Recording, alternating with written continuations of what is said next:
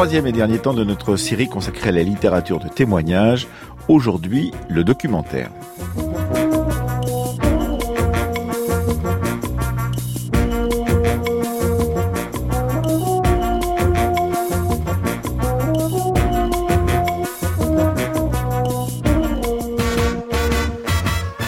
Lundi, avec l'historienne Judith Lioncan, nous avons tenté de comprendre ce qu'était la littérature de témoignage au XXe siècle. Hier, mercredi, nous nous sommes demandé comment les croisades avaient été racontées et quel type de sources représentaient les récits de croisades pour les historiennes et les historiens d'aujourd'hui. Et aujourd'hui, le documentaire s'attache donc à une histoire, celle d'un petit livre publié en 2006 par une petite maison d'édition établie à Artignosque sur Verdon, un court texte d'une trentaine de pages qui a bénéficié depuis d'un bouche à oreille constant. Il est vendu aujourd'hui à 30 000 exemplaires, traduit dans cinq langues, adapté au théâtre de nombreuses fois, en bande dessinée, au cinéma même. Et c'est un texte qui fascine autant qu'il intrigue. Une histoire extraordinaire de femmes dans un village sans hommes, suite à la répression par les troupes de Napoléon III de l'insurrection républicaine de décembre 1851. Et une mystérieuse auteure, Violette Ayo. Pour les 100 ans du texte, qui a été écrit le 19 juin 1919, l'éditeur organisait des rencontres au monastère de Ségriès. Victor Massé Lépinet, Thomas Duterre et Laurent Lucas y sont, y sont allés, s'y sont rendus. Euh, L'homme semence, une moisson d'histoire, un documentaire jusqu'à 10 heures dans la fabrique de l'histoire, avec les témoignages de Jean Darro, Laura Brignoli, Jean-Marie Guillon, Jean-Christophe Labadie, Rufus, Soumaïla Zungrana, Marie Avril et Marise Morel.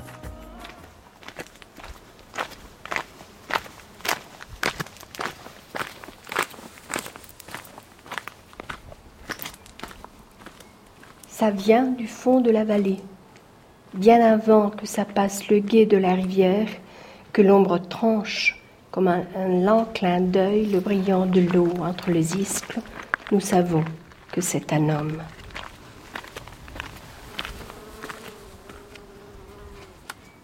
Ce texte m'a été euh, arrivé par hasard sur moi. Je fais un spectacle en Bourgogne. Euh, dans un lieu où il y a également pas mal de, mysticisme dans l'air. C'est pas loin d'un monastère et la femme qui organise le spectacle me dit tiens, elle me donne ça. Et moi je, repars avec ce petit bouquin que je lis pas tout de suite. Mais à, euh, à la fin, euh, quand je dis à la fin, c'est-à-dire qu'à un moment donné, dans le train, euh, ça prend même pas une heure de le lire. Et tout d'un coup, je me dis, mais ça, c'est. C'est bien étrange. D'abord, c'est écrit de façon très puissante, et puis c'est simple, facile à comprendre, et surtout, ça ouvre l'esprit, ça ouvre des tas d'horizons. Il y a des, embranchements euh, innombrables. C'est un vrai trésor, ce bouquin, ça. C'est tout petit, ça amène beaucoup de paroles, ouais. Ça amène beaucoup d'échanges entre les gens des échanges très divers, pas de bagarre, bizarrement. Oui, c'est surprenant.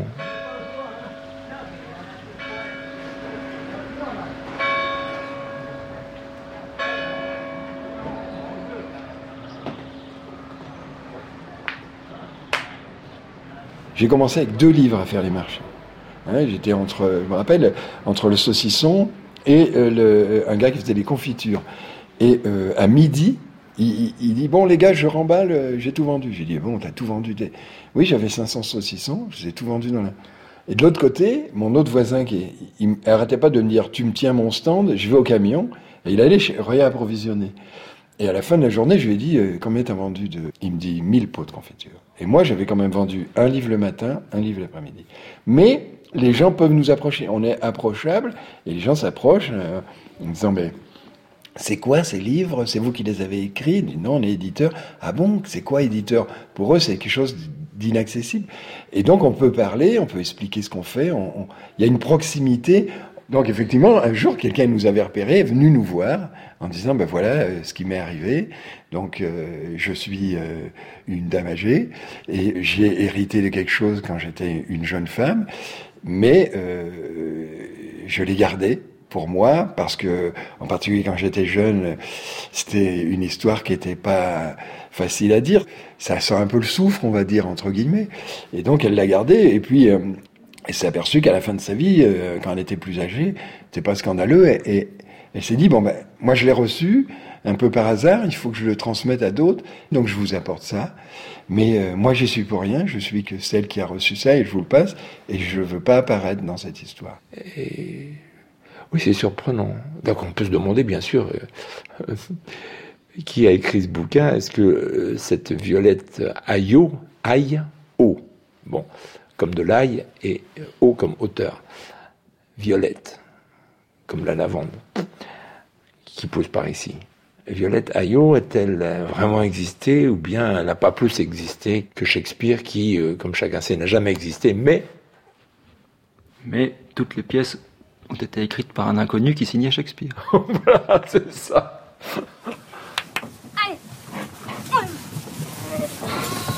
L'homme semence, une moisson d'histoire, Victor Massé de l'Épinay, Thomas Duterre. Le Saule mort, le 19 juin 1919.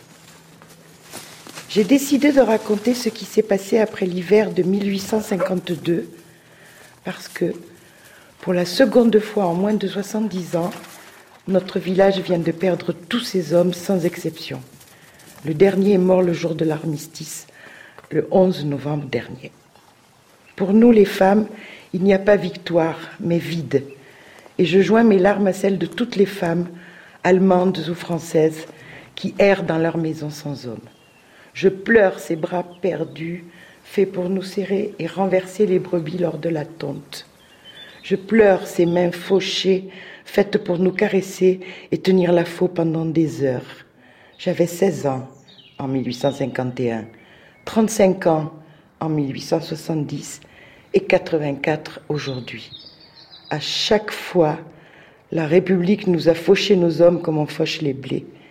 C'était un travail propre, mais nos ventres, notre terre à nous les femmes, n'ont plus donné de récolte. À tant faucher les hommes, c'est la semence qui a manqué.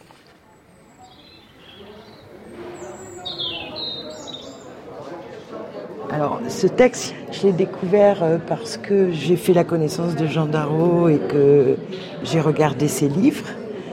Et L'homme semence, j'ai tourné la quatrième et j'ai dit, bon, c'est sympa.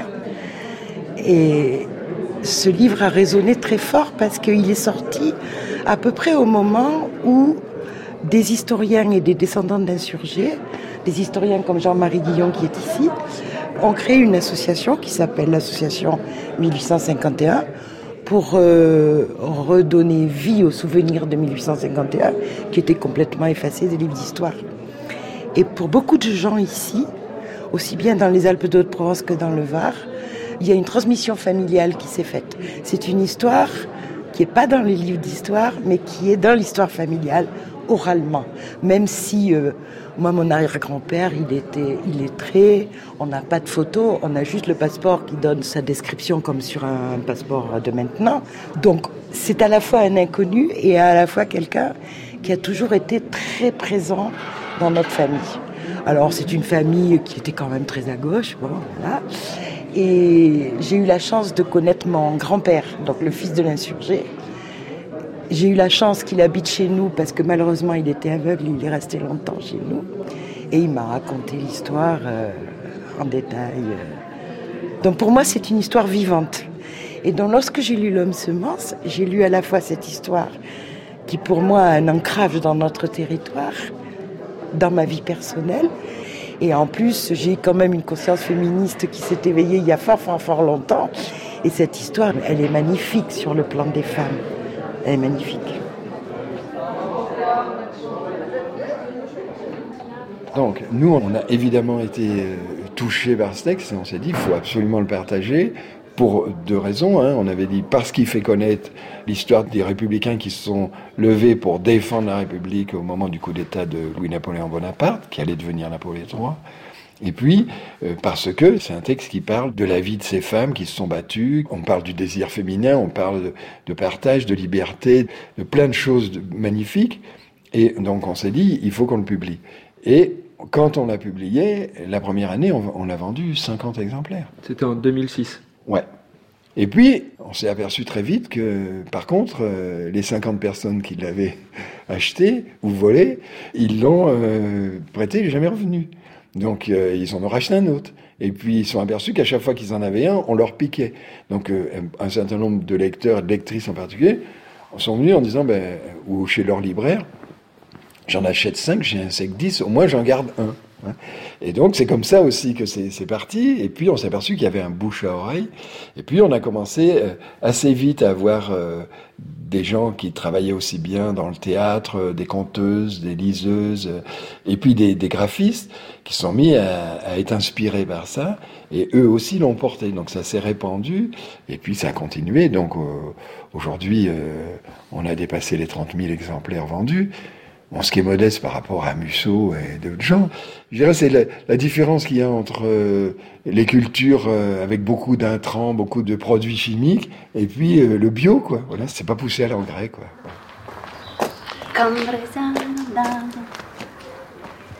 pero que se desfumió, pero que se desfumió. La cambra es agrandado, la cambra es. No feno que se desfumió, no feno que se desfumió. La flux de liri montunarra, montunarra de las penestro, de las penestro, la flux de liri montunarra.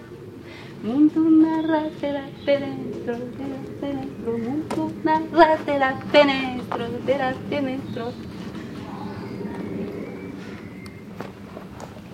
Depuis plus de deux ans, nous n'avons plus vu d'hommes. Les derniers, les nôtres, sont partis en février 1852, raflés par les gendarmes qui les poussaient de leurs fusils. Ces gendarmes étaient ceux du tout nouvel empire de Louis-Napoléon Bonaparte, parricide de la Deuxième République dont il avait été le président. Ils étaient à peine partis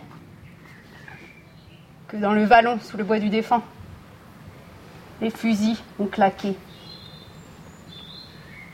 Martin et son ami Antoine Jean ont été tués. Ils avaient tenté de s'enfuir.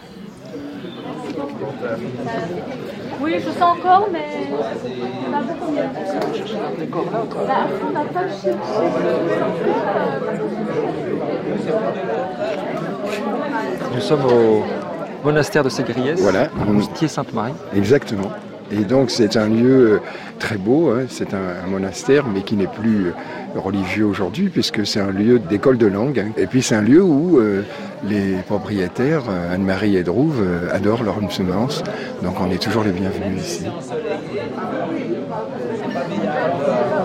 Cette rencontre, elle est venue du fait que très rapidement, quand l'homme semence a commencé à, être connu par le bouche-oreille, assez vite, il y a eu des troupes euh, qui ont commencé à le mettre en scène. Et puis là, on s'est dit, ben, pour les 100 ans d'écriture, puisqu'il a été écrit en juin 1919, euh, on s'est dit ben, c'est l'occasion avec des nouvelles troupes. Hein. Donc il y en a une qui vient de Bretagne, l'autre de Bruxelles, une troisième qui vient d'Ariège. Et puis donc ça c'est trois spectacles qu'on va voir. Et puis une, quatrième troupe qui va nous montrer ce qu'elle est en train de monter dans le cadre du bicentenaire du peintre Gustave Courbet.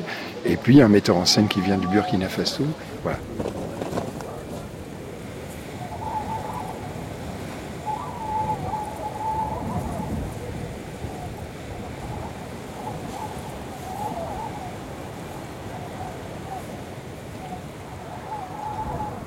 Martin et Antoine Jean sont les deux seuls hommes que nous ayons gardés. Deux hommes morts. Deux corps jeunes que nous avons enterrés dans la mer de Galais. Personne, depuis février 52, n'est monté au village temps en emmener J'ai appris qu'il y avait un sale bonhomme qui s'appelait Louis-Napoléon Bonaparte. Le badinguet, il disait, le, mon grand-père. Et il disait aussi Napoléon le Petit. Donc ce triste sire s'était arrogé le droit de détruire la Deuxième République alors qu'il y avait une clause dans la constitution de la Deuxième République qui disait que les citoyens doivent défendre la République au prix de leur vie. Donc, euh, ces insurgés-là, et ce qu'ils ont transmis à leurs enfants et, à ceux qui ont suivi, c'est que ce n'étaient pas des insurgés. C'était des citoyens qui se dressaient pour défendre leur République que l'usurpateur avait détruite. Et quand on se place dans l'histoire républicaine du 19e siècle à cette époque-là, 48, la Deuxième République, c'était une merveille, c'était la sociale, c'était la République, c'était la merveille des merveilles pour tous ces républicains.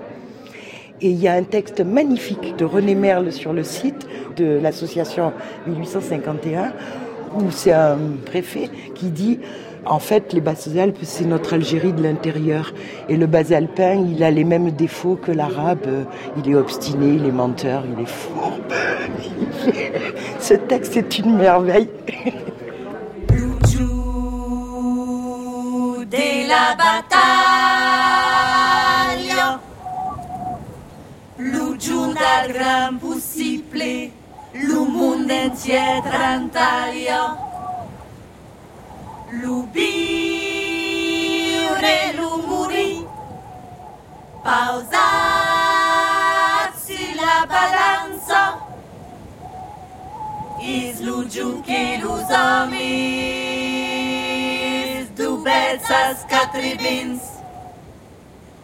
Alors, ce qui s'est passé, euh, c'est tout simple, c'est qu'à la suite du coup d'État du 2 décembre, les républicains des départements euh, méridionaux, de l'Ardèche euh, au Var et, du Var jusqu'à l'Hérault et, et à l'Aude, qui étaient organisés clandestinement dans des sociétés secrètes, héritières, des chambrées qui étaient très nombreuses dans ces régions, ont décidé de mobiliser leurs troupes pour défendre la Constitution, puisque la Constitution a été violée par le coup d'État. C'est un président de la République élu en décembre 48 qui, ne pouvant pas se représenter aux élections de 1852, décide de bafouer la Constitution et de se maintenir au pouvoir.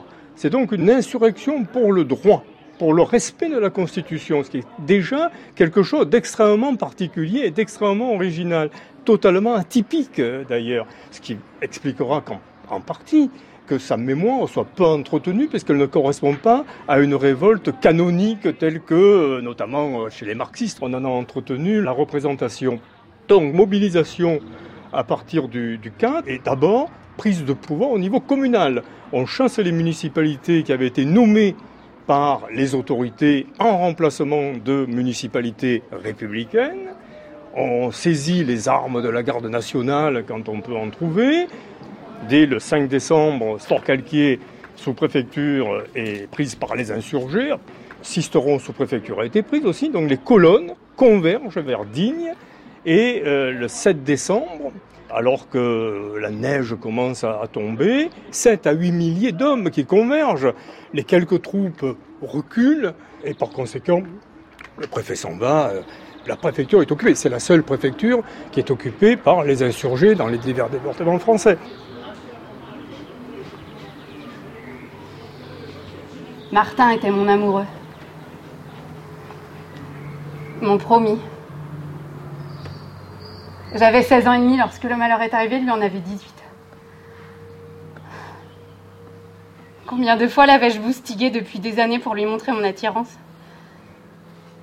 Une fois Une seule fois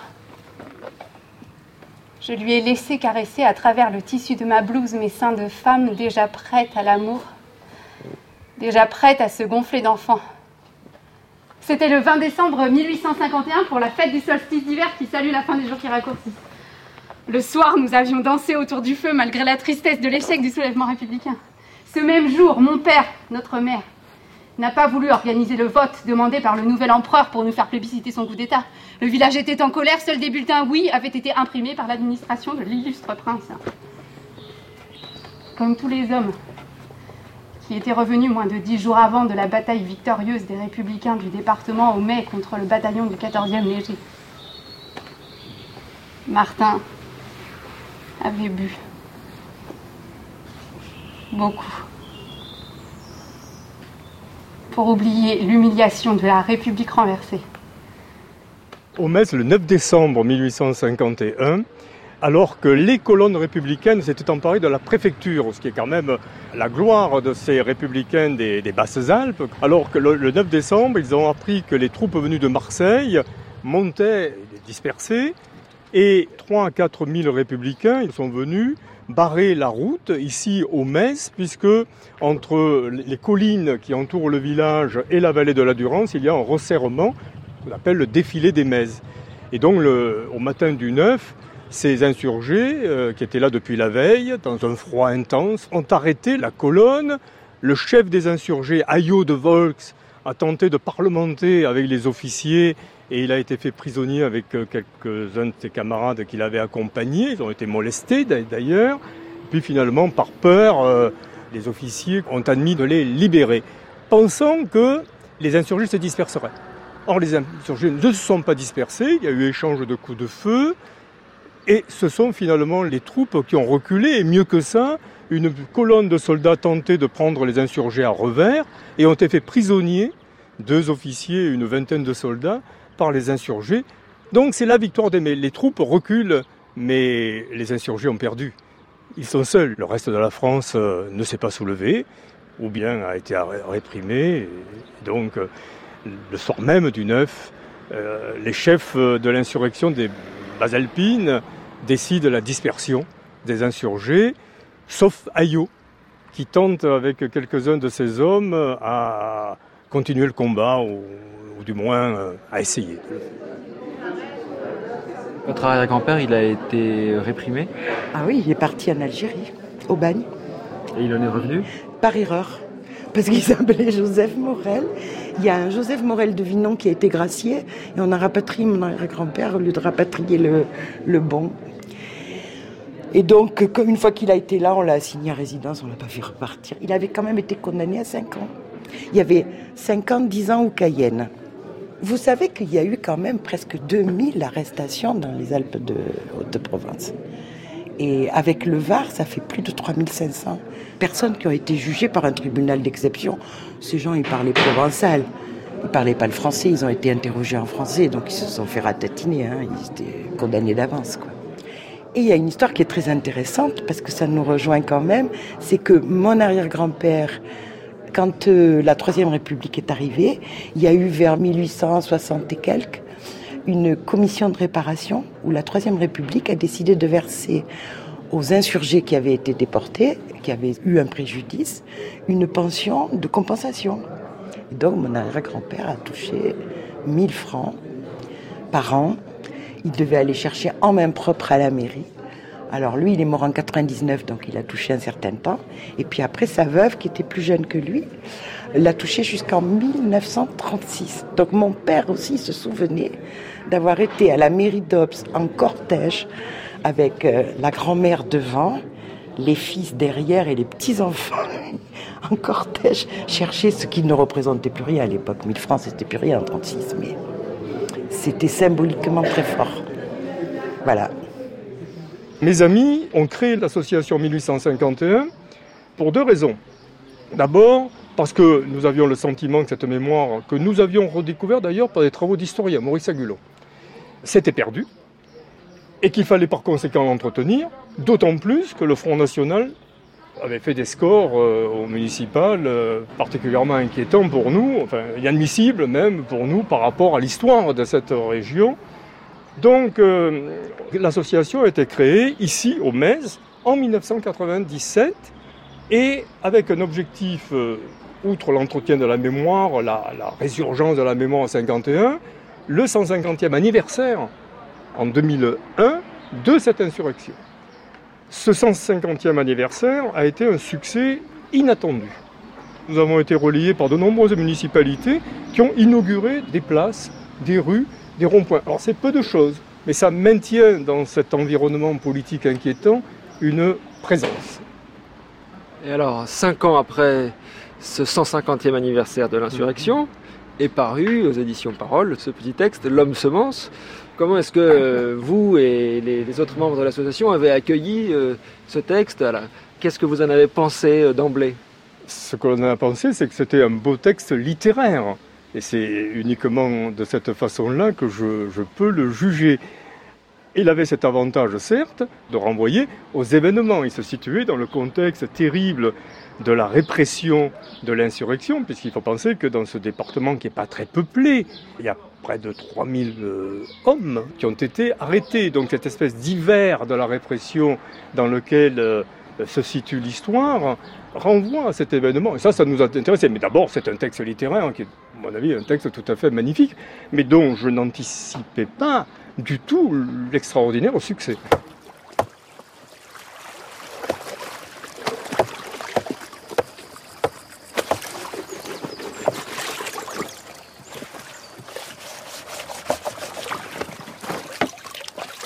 Euh, le temps passe, le temps passe, et il se trouve que les hommes ne reviennent pas. Elles, ne savent pas où ils sont, elles ne savent pas s'ils sont morts, elles ne savent pas euh, s'ils vont revenir. Et donc, bah, plus le temps passe, plus elles vont euh, souhaiter se réorganiser, évidemment, puisqu'il faut euh, s'occuper des enfants. Il y a des enfants dans le village, il faut s'occuper de la terre, il faut faire les travaux des champs, reprendre la vie sans les hommes. Et puis à un moment donné, à force de passer du temps entre femmes, elles se parlent beaucoup, elles se retrouvent sous les arbres à discuter une fois que les enfants sont couchés. Et puis là, elles décident de passer un pacte et de dire que euh, le jour où un homme arriverait dans le village, il faudrait se le partager. Il faudrait se le partager pour perpétrer la vie et enfanter. Et donc cette histoire, c'est l'histoire de ce pacte dans ce contexte historique-là et le désir de vie malgré le contexte. L'homme finit par arriver. Et là, évidemment, c'est un petit peu bouleversant parce qu'on s'y attendait pas vraiment. Et ce dont on ne s'attend pas vraiment, c'est aussi qu'il va mettre sa main sur le bras de l'une d'elles, qui est donc Violette Ayot, qui a écrit le récit. Et euh, la petite règle qu'elle s'était donnée entre elles, c'est que la première femme qu'il va toucher, c'est elle qui va devoir s'en occuper, qui va devoir présenter le, le pacte qu'elles ont fait entre elles, et elle va devoir lui annoncer que ce sera un homme à partager entre elles toutes. Et en effet, cet homme arrive, il touche le bras de Violette, et là, ce à quoi elle ne s'attendait pas, c'est qu'elle va tomber amoureuse de cet homme. Donc la grande question euh, va se poser du partage ou non, et du respect surtout du pacte passé avec ses amis du village. Voilà. Vous dites, Jean-Marie Guillon, que ce texte est un texte littéraire. Est-ce que un village dont tous les hommes ont été raflés, c'est quelque chose dont on a trace quelque part ou Non, pas? non, É- évidemment, non. Les villages sont divisés. Le clivage, d'ailleurs, c'est le clivage politique qui va perdurer jusqu'aux années 60 dans notre région, c'est le clivage entre les blancs et les rouges. Chaque village a sa minorité blanche, en général, sauf certaines zones de Provence où là, c'est l'inverse, les Vendées provençales, où là, les rouges sont minoritaires. Mais donc, les villages sont clivés. Et par conséquent, dans aucun village, tous les hommes n'ont disparu. Nous sommes effectivement dans un procédé littéraire.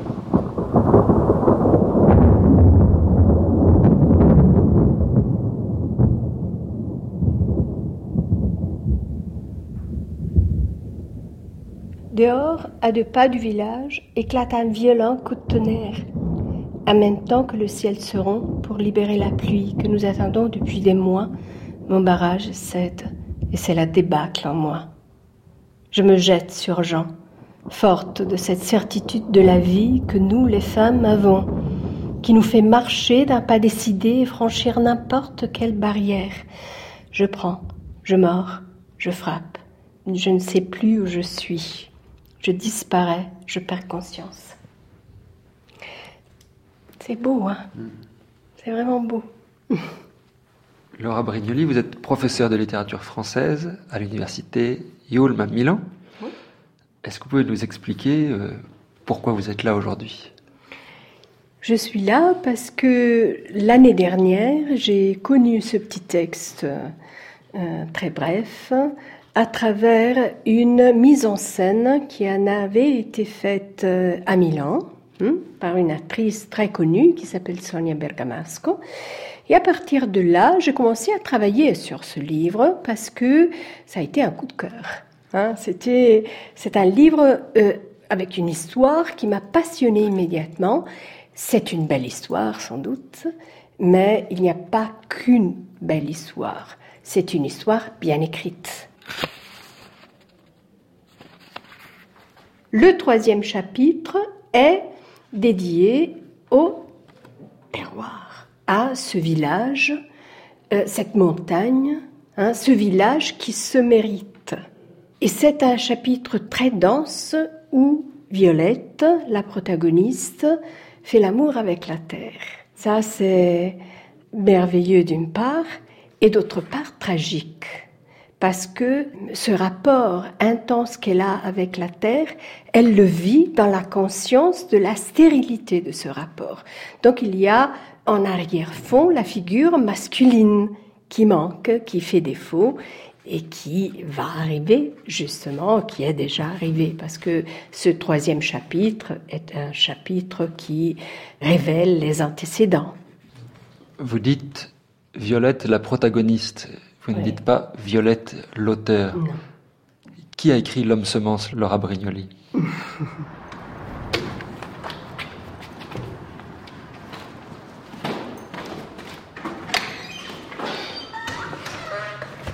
Voilà, on va monter dans mon bureau peut-être, voilà, pour euh, suivre euh, donc cette euh, enquête. Voilà. Je vous précède.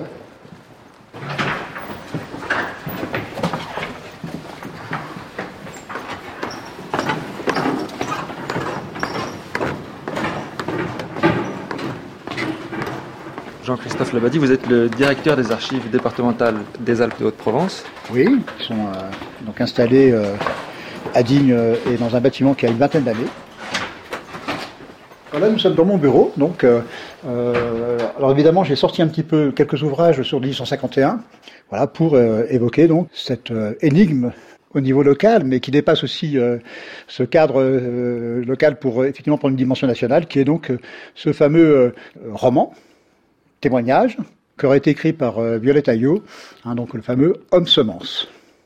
Alors en fait, euh, cette personne, donc cette femme qui donc euh, vit en fait les événements en 1852, en fait, pose deux problèmes. D'abord, c'est quelqu'un d'un milieu populaire, et puis deuxièmement, c'est une femme.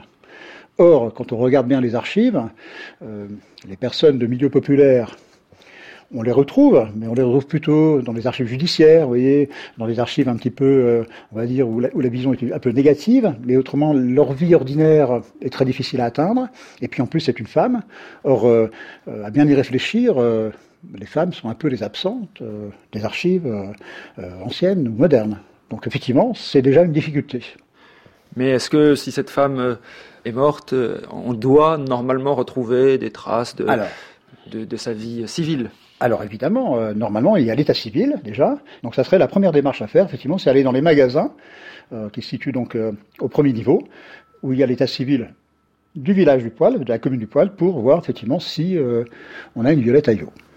On va aller. J'aime le village dans lequel je suis né, au cœur duquel j'ai vécu presque toute ma vie. De loin, il semble être posé sur la plaine. Lorsqu'on l'approche, on le trouve sur un promontoire, entouré d'entailles profondes, comme si un géant avait biné autour de lui dans la mer d'égalée. Notre village se mérite.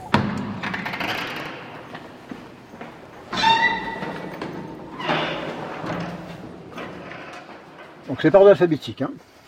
Oraison, Riez, donc je suis un petit peu loin, donc c'est ici. Et voilà donc les registres du poil. Alors on va 35, regarder. Donc, 36. j'ai pris le registre donc des années 1833-1852, donc c'est le registre des naissances, euh, des mariages et des décès. Vous voyez, on, on a un écart, écart, Alphonse, Aubert, Aubert, Augustin, Blanc-Marie. Padaillot. Et Padaillot. Donc euh, on peut dire déjà que on ne peut pas dire qu'elle n'existe pas, mais on peut dire qu'effectivement elle n'est pas née au poil.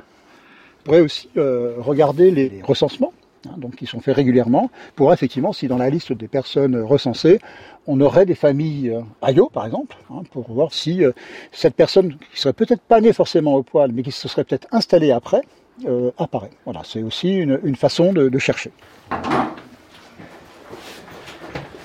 Ah, vous voyez, donc on a euh, 315 personnes quand même qui vivent dans la commune euh, du Poil, hein, ce, qui est, est considérable. Alors la difficulté, c'est qu'apparemment elle était, ins- elle était institutrice. Hein, D'après ce qu'elle elle explique, qu'elle a enseigné le français. Or, le problème, c'est qu'une institutrice, à l'époque, ça bouge. Et donc, euh, la troisième idée, c'est comme si elle était institutrice, Et comme a priori elle aurait fait toute sa carrière dans le département, et ben elle a forcément un dossier d'institutrice. Et donc la troisième étape, oui, parce qu'on rentre un petit peu, c'est d'aller voir si elle a un dossier d'institutrice. Et donc on va aller voir s'il y a une institutrice qui s'appelle Ayo.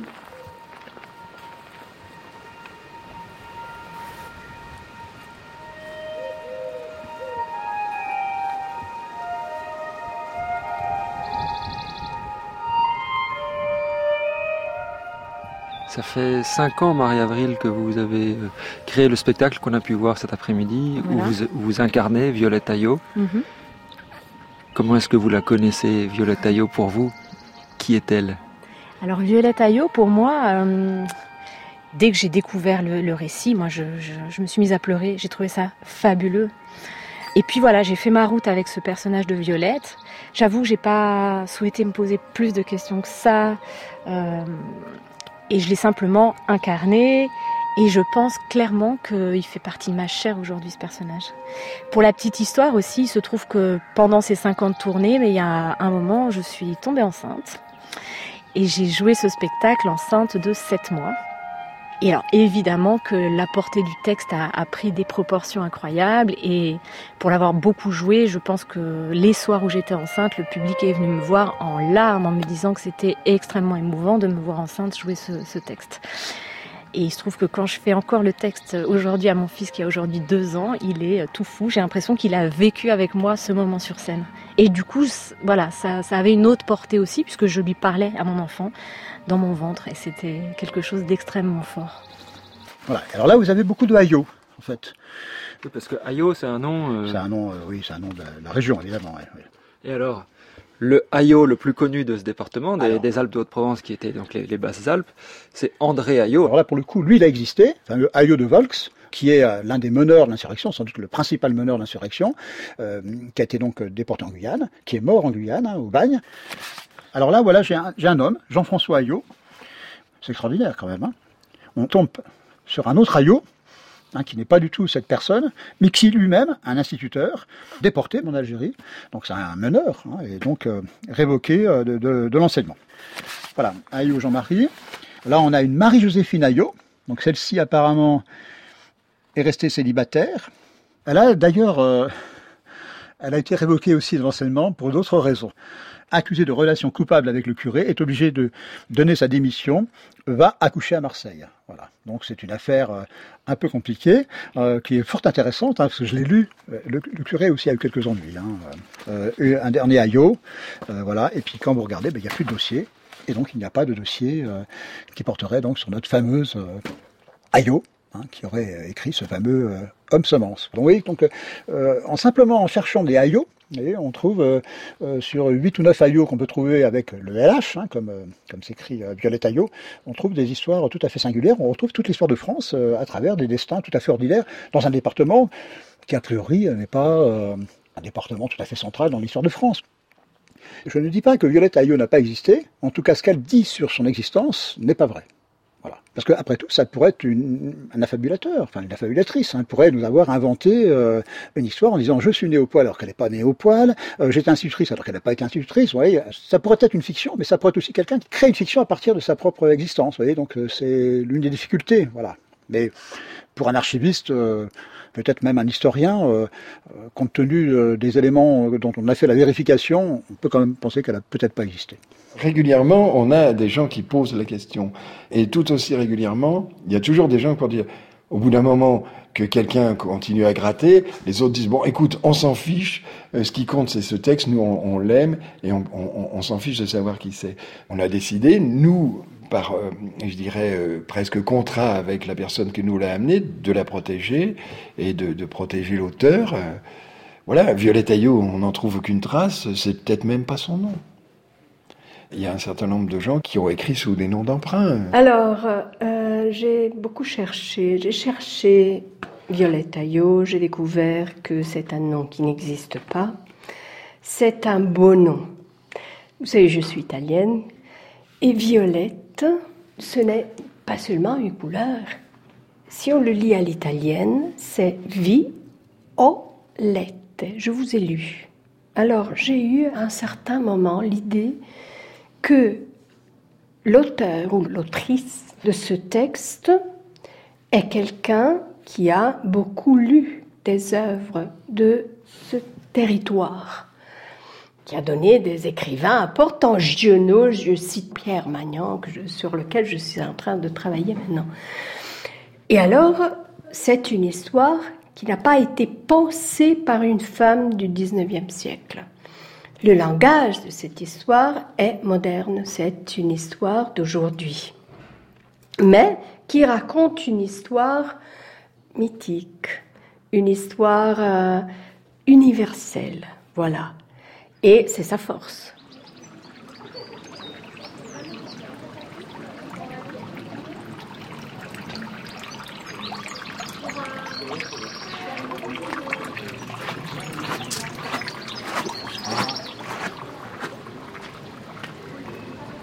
Je dirais comme ça, homme semence en moré, je dirais euh, ro kaboudou. Kaboudou, c'est semence. Vous êtes burkinabé? Ouais, burkinabé. Alors qu'est-ce que ce texte de l'homme semence Est-ce que vous pouvez nous raconter euh, d'abord comment vous l'avez découvert et pourquoi est-ce qu'il vous a donné envie de le mettre en scène? La découverte de l'homme semence, c'est euh, depuis 2015. J'étais un peu en sur un projet donc de collectage de récits de vie dans le Tarn et chez un ami qui s'appelle Oliviero Vendraminetto et qui avait donc ce texte-là déposé sur sa table. Donc euh, j'ai pris et j'ai vu euh, l'homme semence. J'ai dit ben, c'est quoi ce texte? Et j'ouvre la première page, je vois euh, des livres à ne pas mettre entre les mains de tous les hommes. J'ai dit tiens, ça, ça m'intéresse. Donc sans me rendre compte, je suis à la fin donc de, de ce petit bouquin de 32 pages, je dirais comme ça. Je dis waouh, l'histoire que ça raconte et après une insurrection, parce que le Burkina Faso venait de sortir d'une insurrection en 2014 et en 2015, le peuple était encore dans la rue pour empêcher un coup d'État à manquer. Donc euh, avec tout ça qui fait écho dans ce texte, ça m'a un peu euh, porté et le combat pour moi que ces femmes mènent dans ce texte qui fait aussi écho avec donc des combats menés par des femmes de chez moi. J'ai dit waouh, ce texte, il faut que je le mette en scène. Tout va aller très vite. Je pensais que les choses seraient plus difficiles. Dès cette première aube, je suis fidèle à mon serment. Je pense qu'il faut absolument que je le fasse tout de suite, sinon je ne serai sans doute plus capable de le faire. J'explique aux gens ce que nous attendons de lui. Jean est un homme intelligent, je le constate immédiatement. Il m'écoute sans m'interrompre et j'en suis soulagée car je veux tout lui dire d'une traite. À la fin, je le regarde, inquiète. Il sourit et dit sans hésiter Je ferai ce travail. Je ferai ce travail parce que c'est un travail d'homme et que je ne vois pas d'autre homme ici. Je ferai ce travail avec conscience car j'aime le travail bien fait. Je ferai ce travail avec plaisir aussi car j'ai toujours du plaisir à faire ce qu'il y a à faire mais je ferai ce travail sans amour, car l'amour, je le garde pour nous. Il y a aussi euh, dans notre patrimoine culturel l'histoire de Don Juan qui est très forte. Alors Don Juan, euh, alors qu'est-ce que c'est que cette histoire de cet homme qui veut toutes les femmes, etc. Alors il veut un harem. Alors euh, c'est mal, c'est pas bien. Il faut être l'homme d'une seule femme, etc., etc. Bon, toute cette histoire. Et là, l'opportunité est offerte par l'homme semence oui, il peut avoir un harem, et d'ailleurs, euh, c'est pas lui qui veut, c'est qu'on lui a demandé, et puis qu'il n'a pas le choix. voilà. Donc là aussi, il y a aussi une lecture. Euh, qui a écrit ce texte? Est-ce que c'est une femme? Est-ce que c'est un homme déguisé en femme pour raconter la, le cadeau inouï d'être le seul homme de tout un village de femmes qui vont, qui vont être euh, à lui? Ouais à moins que ce soit lui qui soit leur prisonnier. Alors ça, c'est l'autre histoire. Mais quelquefois, Don Juan, il a une mission, il doit s'occuper des femmes. il y a eu dans la discussion qui vient d'avoir lieu justement une, des questions sur ce côté féministe. Est-ce que vous diriez que l'homme semence est féministe? Certaines personnes ont dit euh, des féministes euh, radicales sont heurtées par ce livre, peut-être parce que on peut dire que ce livre, d'une certaine façon, résumerait la féminité ou le fait d'être femme à, au fait d'enfanter Moi, je trouve pas du tout. pas du tout, parce que ces femmes se retrouvent seules pour des raisons politiques. Elles n'ont pas choisi de se débarrasser des hommes. C'est pas elles qui les ont larguées pour faire une communauté de femmes. C'est la vie qui les a conduits à ça. Elles ont elles aussi une conscience politique. Et je pense que, bon, elles s'attaquent aux travaux des champs, elles les font, elles essaient. Et il me semble que dans le contexte historique où c'était, c'était important de donner la vie même si on peut considérer que, voilà, c'était important de donner la vie et avoir un homme, c'était quand même à cette époque-là le seul moyen. Il n'y avait pas de petites paillettes, de banques de sperme et des choses comme ça, donc il n'y avait pas d'autre solution. Et je trouve que c'est très féministe dans le sens où elles font passer le pouvoir de la vie par une organisation sociale et, communautaire qui permet d'assurer la vie. Donc euh, c'est des femmes qui se prennent en charge, qui se laissent, euh, elles prennent le relais des hommes pour euh, pour s'inscrire elles aussi dans l'histoire, garder la mémoire, garder la terre. Ça me paraît très fort. Voilà. Est-ce que vous imaginez que cette histoire de femmes qui partagent un homme pour toutes avoir être enceinte, avoir des enfants, est-ce que ça, vous imaginez déjà l'écho que ça peut avoir dans la société burkinabé, aux gens à qui vous allez le montrer? Est-ce que c'est quelque chose qui veut... Comment est-ce que vous sentez que ça va être reçu?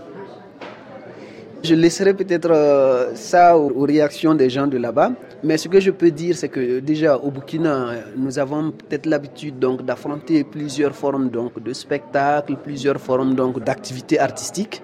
Donc que ce soit au niveau danse, au niveau théâtre, il y en a plusieurs. Et moi-même particulièrement, j'ai joué dans un texte, donc Lysistratal, qui est un peu, euh, voilà, la grève du sexe. Aristophane. Aristophane, qui a bien été accueilli au Burkina Faso, mais quand tu le regardes dehors comme ça, ça semble être effrayant, mais ça a été bien accueilli. Donc pour moi, je laisserai plutôt ce truc au public. Mais je suis ouvert aussi à la discussion parce que pour nous, on va aussi mener peut-être après le spectacle, donc euh, un débat, un échange avec les gens qui viendront voir le spectacle. Pour vous, Soumaïla Zungrana, qui est Violette Ayo? Ben, Ma mère, tout simplement. Pourquoi? Toute femme, pour moi, c'est ma mère avant tout. Et donc, Violette Ayo, qui a écrit ce texte que je, je porte, donc c'est pour ça que je dis, c'est ma mère.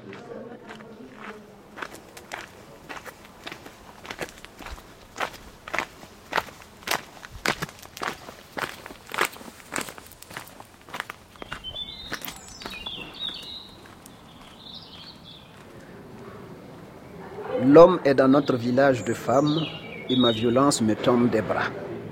Le premier soir, nous le logeons dans un petit jas à l'entrée du village. Nous ne savons pas qui il est. L'homme lit. C'est ce que je découvre en lui portant son souper. Il lit et c'est rare. Cette découverte fait battre mon cœur. Pour moi, un homme qui lit ne peut être qu'un homme bon.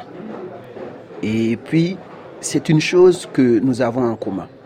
Ma raison y voit un signe d'encouragement pour mes sentiments. Je suis arrivé à pas de loup et il ne m'a pas entendu venir. Je l'observe un moment en secret. Je vois son sourire naître des mots qu'il lit. Je repense à nos cinq livres que mon père m'a envoyés cachés lors de l'entrée des gendarmes au village. Je repense à mes heures d'apprentissage de la lecture avec mon père quand j'avais cinq ans. Je repense au plaisir de lire et de relire, de savourer les sons des poèmes lus à tue-tête, seul dans les champs, quand le vent bouffait. Je repense à ma mère criant après mon père que les idées de poésie me tourneraient la tête. Je repense à mon père éclatant de rire en embrassant ma mère pour la faire taire. Soudain, la main de l'homme se pose sur mon bras et m'arrache aux pensées qui m'entraînent sur la pente mélancolique du passé. Je sursaute et le repousse. Qui es-tu? Le fait de cacher l'auteur, le véritable auteur, euh, homme ou femme qu'il soit, c'est une force supplémentaire. D'abord, ça aiguise l'intérêt du livre et euh, d'autre part, ça contribue à sa diffusion, à sa prise en charge par d'autres. Qui est Je ne sais pas. De toute façon, nous avons un éditeur qui fait beaucoup pour ce texte un homme qui, euh, s'il veut, sait écrire, mais c'est une hypothèse qui ne trouve aucun fondement véritable. le titre étant L'homme semence, euh, c'est plus qu'une semence pour avoir des enfants. il en a fait ici, dans ce lieu, une semence pour amener de, de la conscience, pour amener de la conscience sur les choses fondamentales. Donc on peut dire que lui, Jean, ce Jean-là, l'éditeur, est un homme semence. Parce que ça fait des années que ça dure, et ça continue toujours à attirer les curiosités de, plein de pays du monde, en fait.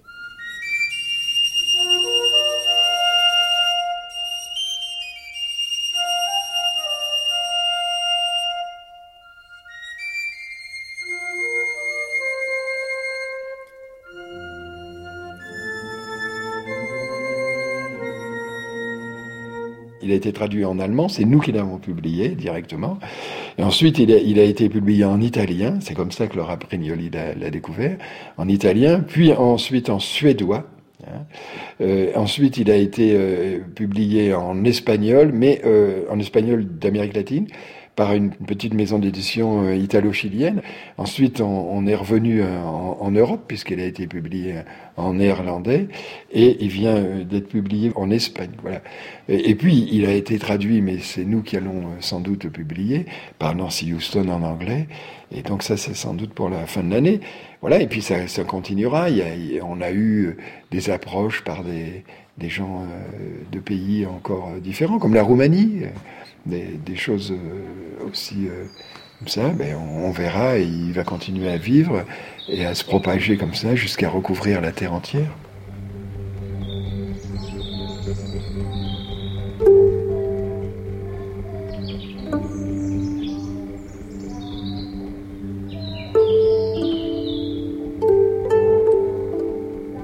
Merci à Marise Morel, Laura Brignoli, Marie Avril, Jean-Christophe Labadie, Jean-Marie Guillon, Soumaïla Zungrana, Rufus et Jean Darro.